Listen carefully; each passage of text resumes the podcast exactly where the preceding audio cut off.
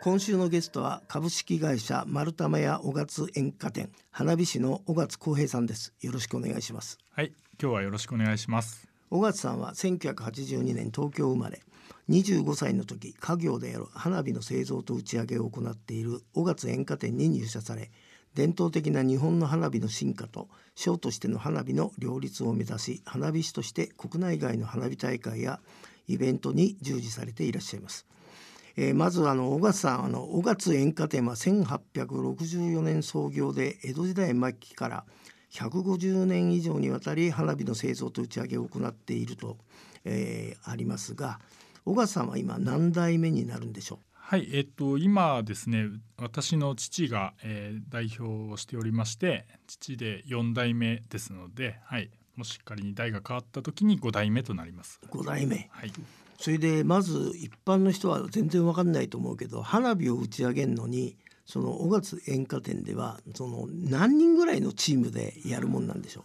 もうあの現場の大小花火大会の大小によってですね、あの大きな大会ですともう40人50人。うえー、そんなでやんの、ああもう本当に。で小さな現場ですともう3人4人、えーもうその花火大会の大きさによります。それでさじゃあ例えば、まあ、浅草とかさでかいとかじゃん柏崎とか。はい。ああいう時何十人も行った時にこう役割分担で言うとそのあなたのお父さんが棟梁みたいなもんなの。どういう役の人がいるんですか？まあやっぱりあの親方というかそういう感じの人はいるんですけどあの社員の人とその手伝いに来てくれる人っていう感じでいまして、まあ、やっぱり皆さんがこう花火好きな人が多いもんですから、まあ、船頭は多いようなイメージはしますね。少しあ。みんながみんなこうした方がいいああした方がいいみたいなじゃじゃあボランティアみたいのもいるの？まあ、ボランティアというかそうですね。もうあの本当に花火師だけでやってるっていう大きな大会は意外と少なくてですね、まあ、あのそれこそ近所の農家の方とか近所の電気屋さんの方とか、まあ、もちろんそのちょっと資格とかそういう研修を受けてもらって普段は花火師ではない人があの結構手伝ってもらってるっていうのも現状ではありますね。なるほど J-Way ロハスタじゃあ肝心なさその花火の玉作る人はいのことは花火師というななんて呼ぶんですかその？あもうそれは花火師と呼んであの問題ないと思いますね。やっぱりその本当にそれが社員とかその、まあ、従事している本職としている花火師うんが作ってますね。昔僕はあの新潟の柏崎の花火のね、はいあのえーそその現場であの大玉っていうの？をはい。取材したことあるんですけどえどのくらいのあの時間で作るもんなんですか？大きな花火が。ーこ。れもまた難しいんですけど部品を作るのにもうその星って呼ばれる小さなそのあ光の元となる、まあ、その星を作るのに例えば、まあ、大きいものですと3ヶ月とか、うん。でまたその星を組み立てるのそれからその玉を張っていく作業とか全部入れてもそうですね。本当に3ヶ月4ヶ月まあでもやっぱり大体柏崎とかそういう大きな大会は新潟の業者さんがやってるんですけどもう1年がかりでもう打ち上げ終わった次の日からまず構想を始めて来年に向けてその部品を作ったり玉を作ったりっていうことでもう1年がかりで準備してるようなイメージですね。まああの柏崎の時はさいろんなあの地元のあの企業が協賛してましたけど花火のその興行っていうのはどうやって成り立ってるんですか？まあ、多いのはですねやっぱりその地方自治体とかその公的なもう市町村だったりとかっていうその花火大会がやっぱり日本では多くてですね。でそこにその地元の企業さんとか個人の方とかが協賛してくれたりとか、まあ、そういうところが多いと思います。J-Way ロハスタまあ、あの小勝さんご自身のプロフィールを僕は拝見して、まあ、25歳でご実家に入社小勝演歌店にって書いてありますけどそれまではなんかイタリアに行ってたってイタリアで花火の修行かなんかしたんですか？あまああの修行っていうほどではないんですけどあの20歳ぐらいの時にですねやっぱあのイタリアの業者からコンクールがありまして、まあ、それであの丸玉洋月演歌店呼んでもらってでそこでちょっとこう海外の花火を見てであこれはちょっともう見たことのない花火だなと思って。でその少しこうなんていうんですかね勉強させてほしいというかそんな話を気軽にしてたら「あいいよいいよ」なんて言ってそれであの呼んでもらってまあと言ってもそんなにあれですけどねその現場を手伝ったりとか交渉を手伝ったりとか修行っていうほどではないんですけどでも随分そのなんか日本との違いを見て感動したのは覚えてますね。まあイタリアっても広いと思うんで、まあ、イタリアのどこなのかなって思ったのとあとさ、えーと、一番なんかこう花火打ち上げた時の違いってな何なんですかね？そうですね。イタリアのまあちょっと北の方ベネチアとか、えー、の近くじゃ近くなんですけど日本との違いといえばやっぱりその弾一発一発の良さとしては、まあ、確かにちょっと日本の方がいいなとは思ってたんですけどただその打ち上げた時のその演出の仕方っていうんですかね。その打ち上げ方とかはやっぱちょっと一歩進んでるなっていうのは、えー、思ったんですよね。そのその辺が違いですね。ちょっとなかなか難しいですけど。でも尾形さんもさやっぱり音楽とコラボしたりとかするんだけどイタリアの場合はどういう感じなの演出が違うっていうと？そうでその当時ですのでもう20年も前の話ですんでねまあ、今の日本の花火はもうもちろんその音楽に合わせてもう100分の1秒単位できっちり合わせるんですけどその20年前の日本、まあ、まだそこまでは、えその100分の1秒単位でもう本当に音楽とピシャッと合ってるような花火ってちょっと少なかったような気がしますね。いやあのじゃあイタリアでヨーロッパでそうなんですか？音楽とはもうすでに合わせてやってた。やってましたね。はい、あの精密なもう緻密な花火ショーを本当目の当たりにして見たことないなっていうのがあの思ったことですねその時に。J-Way ロハスタ花火のさそういう花火ショーで不思議なのはさ必ずあの興行ってさ誰か解説する人がいるもんじゃ司会者って。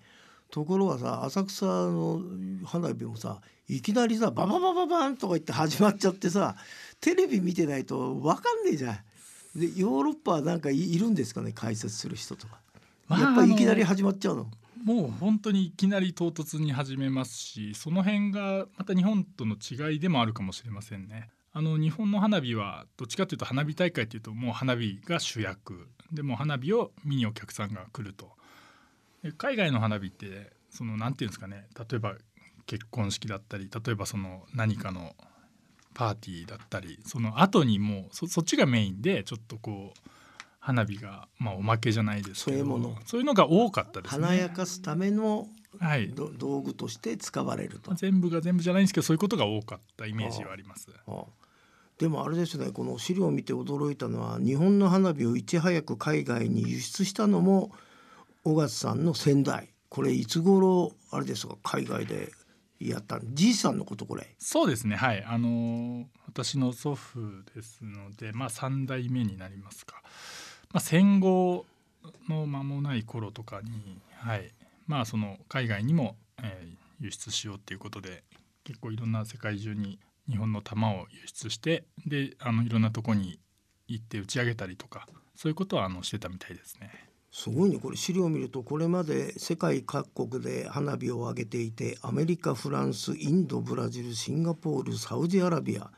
でイタリアポルトガルマカオの競技会では優勝って。もう立派な花火の普及士としてあれじゃないですか。そのじいさんの仲間みたいのもいたんですかね。やっぱり多かったと思いますし日本でもやっぱりそうですね。いろんな業者さんと、え、コラボしたりとか。そうですねやっぱり日本のものってやっぱりその当時でも日本の花火はあの海外の方が見てもやっぱクオリティがいいなっていうことでかなり引く手あまただったっていうことはあの聞いてます。まあ夏のあの風物詩でもある花火大会ですけども始まりは江戸の大飢饉コレラ蔓延の時に徳川吉宗が異例鎮魂疫病退散を目的に隅田川で始まったと言われていますと。しかし近年のコロナ禍では隅田川花火大会も始め全国各地で相次いで中止と。小笠さんとこも中止続きでこの3年大変だったでしょう？いや本当にもうここ最近はもう花火大会がないので、はい、まあもう本当この世の中のご時世で、まあ仕方ないところなのかもしれませんがそうですね。本当に少ないですね。このあのコロナの間であの尾形さんがあの企画した花火大会でなんかユニークなものがあったら教えていただきたいんですけど。まあ私だけではないんですがその同世代のあの花火師の方とかあの私なんかも声かけてもらって、まあ、やっぱり2020年ですねもう本当にこのコロナでどうしようもないって言って、まあ、世の中のために何か花火できないかなってことで全国一斉にあの本当花火屋が勝手に花火上げちゃおうっていういいじゃんあの、はい、ことはちょっとやったんですがそういうのがやっぱこの数年の中でも結構思い出には残ってますね。それあれですか？オンラインで花火でサプライズ打ち上げやったっていう。もうそのまさにサプライズで普通の花火大会って何月何日にここであげますよっていうことなんですけどそういうことを一切、まあ、告知もできなかった状態ですので、まあ、でも日本中の花火師さんが随分もう本当に百何十社まあ200社近い花火業者さんが賛同してくれてああれそんなにあれなの、はい。参加されたんですか？そうですねはあいー。それであの声がけして「いやもうそうだね」って言ってくれて日本中のもう本当に北から南まで花火屋さんがみんなでそうやってこう賛同してくれて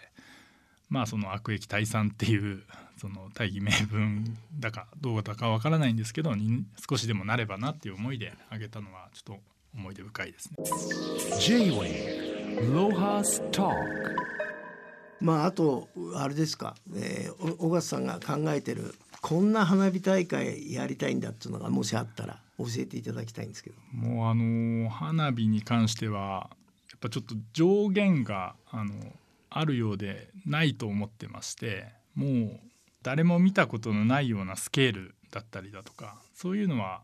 あの逆に日本では少ないのかなと思ってまして海外でいうすごいもう大規模なものとかちょっと日本ではないかなっていうのはちょっとやってみたいかなと思いますね。大規模ってと広い範囲にわたってダーってなる花火広がる花火。ですね。もうはい。それこそ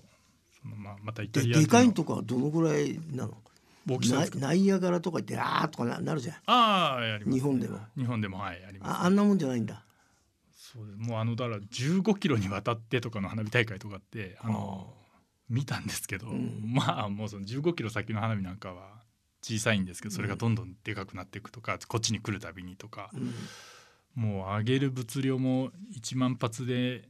日本では大規模ですけどもう桁違いですよね。もう20万発とか30万発とか。うーんまあでもあの今年は、えー疫病退散のことも願って全国各地であれですか花火大会ができるようになったんですか？やっぱりあのこの2年間と比べて今年はまだあのそうですね全国的にはあの2年間よりはマシになってきてるっていう話は同業者からも、えちらほら聞こえてますが依然としてまだまだあのコロナ前には戻らないですし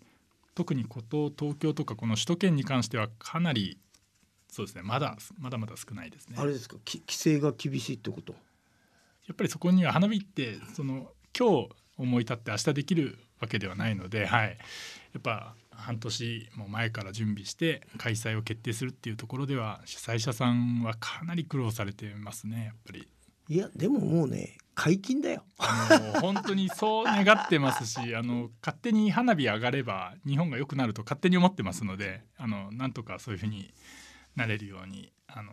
花火の力で少しでも何かいいことができるように頑張っていければなとは思ってます。はい。えーこの度7月3日に沖縄宜野湾トロピカルビーチで開催される琉球海援祭で花火の打ち上げがあると、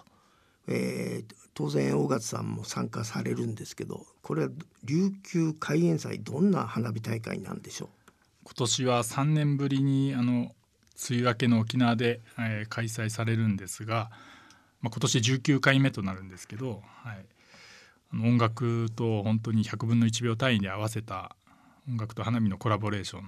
の花火大会ですね。うまあでもせっかくだからあのあの教えてください中身を。どのくらいのあどのくらいの時間何時頃から打ち上げてどのくらいの時間楽しめたりするのかとか。まあ、あの琉球海援祭はあの本当に全編にわたって音楽と、えーコラボしてるんですけどもうあの若い方からあの年配の方まで、えーすごい楽しめる内容になってまして越野純子さんのデザイン花火とかっていうのはもうあの越野さんの描いたデザインの絵を花火で表現するとかあと最近はその北斎あの葛飾北斎のその神奈川県沖浦並みのあの絵画を花火で表現するとかって、ね、まあそこには迫力も伴いますしもちろん花火ですので火薬の迫力もあってのその絵を表現っていうところは結構。大体どのくらいの時間あれなんですか？その、えー、ショーというか。まあ、1時間以上にわたって、まあ、あの会場に来てあの夕日を見てっていうところから楽しめればもう本当に1日、まあ、半日楽しめる感じになってますね。で花火自体はやっぱ1時間少し上がってますし、えー、何発ぐらい上がるんですかね？基本1万発の花火1万発規模の1万発、えー、は規模の花火大会ですのでやっぱ大きなあの大規模な感じの花火大会になってますね。もう最近では少ない、えー、それさ設計図とかそういうのないの？ありますあります。そうだよね。はいいろいろあります。もう本当に。一瞬のものだけど、はい、そのあれですか？あの一番最初の設計図は尾形さんが書くんですか？まあそうですね。今担当私がしてますので、はい、もうその花火の設計図からその打ち上げ現場の設計図からそういうことはいろいろやってます。J-Way ロハスタまあ、運営も大変なんだと思うんだけど、えー、クラウドファンディングっていう形も取ってるそうなんですけどこれは、はい、えーと、何に対するクラウドファンディングなんでしょう、まあ、今年はあの、まあ、3年ぶりの開催ということであの私たちも花火師も頑張ってるんですが、まあ、運営の方も大変な状況でそうですね。やっぱりあの皆さんにご協力をいただければと思ってましてでクラウドファンディングっていうことをあの運営の方で始めております。まああの琉球開園祭の開催時間など詳しくは公式サイトを見れば出てるんですけど例えばあれですかその見るために入場料払うんですか？それとも席が決まってたりとかどんなお客さんにとってどんな花火大会なんですか？琉球開園祭は基本的にはあのその何ですかねチケットを買って見るっていうそのそういう形の花火大会ですのでやっぱ最近はまあ増えてもきてますけどその花火大会といえばまあ花火が上がっててあのなんとなく向こうで上がってて見に行くっていう花火大会から最近では、まあ、琉球開催は随分はじ初めからやってたんですけどチケットをあの買ってそれを花火を見に行くっていう形のスタイルですね。でもそれ花火だからさチケット買わない席からでも見れちゃうの？見れちゃいます。見れちゃう。見れちゃうんですけどやっぱりその会場でのそのあの音楽、うん、それからその雰囲気でもその席があって、うん、そこで見てもらうための花火を作ってますんで、まあ、遠くからでも花火って見え,、まあ、見えてしまうんですけど、まあ、そこはそこでちょっとやっぱり会場で見るためのものを作ってます。まあ、小勝さんが、えーと、あの体験してほしい、まあ、ポジションが、まあ、有料のチケットの席だってことですね。そうなりますね。ね、はい、そこで見てもらわないとあなたの心意気はわからないと。あと最後にあの小笠さんの花火ってさ打ち終わった後見てる人たちは勝手に酒飲みに行くじゃない、はい、あなたたちあの後片付け大変なんじゃないの？そうなんですが、まあ、その片付け終わった後にまたそのみんなで反省会と称してっていうところが一緒か。同じだと思います。そこは同じだと思います。いや僕思ったの火の後始末をしなきゃいけないんじゃないかなと思って。まあそうですね。でも近年の花火はやっぱり随分安全に、ええ、あの設計されてますのでやっぱり事故があるとどうしても次に次に続かないですので、うん、やっぱり一番大事なことはやっぱり事故を起こさずっていうところですね。演出ももちろん大事なんですけどそうしないとやっぱり続いていかないんで。わかりました、はい、どうも今日はありがとうございました。どうもありがとうございました。J-Way ロハスター